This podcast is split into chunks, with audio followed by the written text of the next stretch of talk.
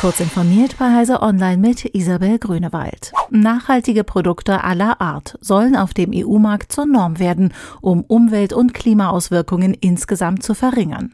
Die EU-Kommission hat dazu jetzt ein umfangreiches Gesetzespaket im Rahmen ihres Aktionsplans für die Kreislaufwirtschaft, der Verbraucheragenda und des Green Deal vorgestellt. Enthalten ist etwa ein Vorschlag für eine neue Ökodesign-Verordnung, der die bisherige einschlägige Richtlinie ergänzen soll. Für alle regulierten Artikel Artikel werden digitale Produktpässe eingeführt, erklärt die EU-Kommission.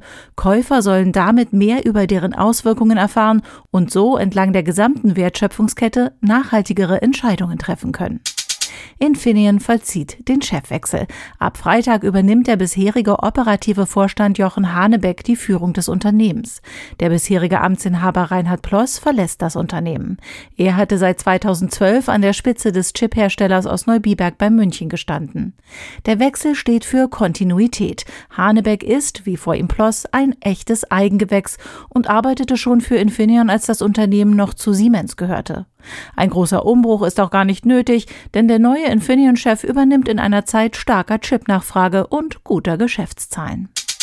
Für neuen Schwung in der Digitalisierung wollen Befürworter und Akteure der Modernisierung von Staat und Verwaltung ab sofort in einem neuen zentralen Basislager sorgen. In Berlin wurde in dieser Woche der GovTech Campus eröffnet. Er dient der Zusammenführung des öffentlichen Sektors mit der Start-up-Szene. In dem frisch fertiggestellten Gebäudekomplex im Nordwesten Berlins soll unter anderem ein Innovationsökosystem für Bund, Länder und Kommunen entwickelt werden, erklärt Lars Zimmermann, Co-Founder und Mitglied des Vorstands des GovTech Campus. Ihm zufolge ist das Ziel, die Verwaltung zu stärken und Expertise bereitzustellen.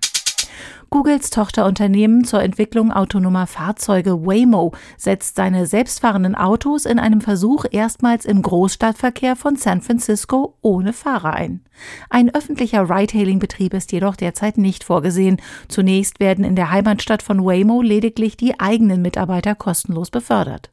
Erfahrungen mit fahrerlosen Autos hat Waymo seit 2017 im East Valley bei Phoenix im US-Bundesstaat Arizona gesammelt. Diese und weitere aktuelle Nachrichten finden Sie ausführlich auf heise.de.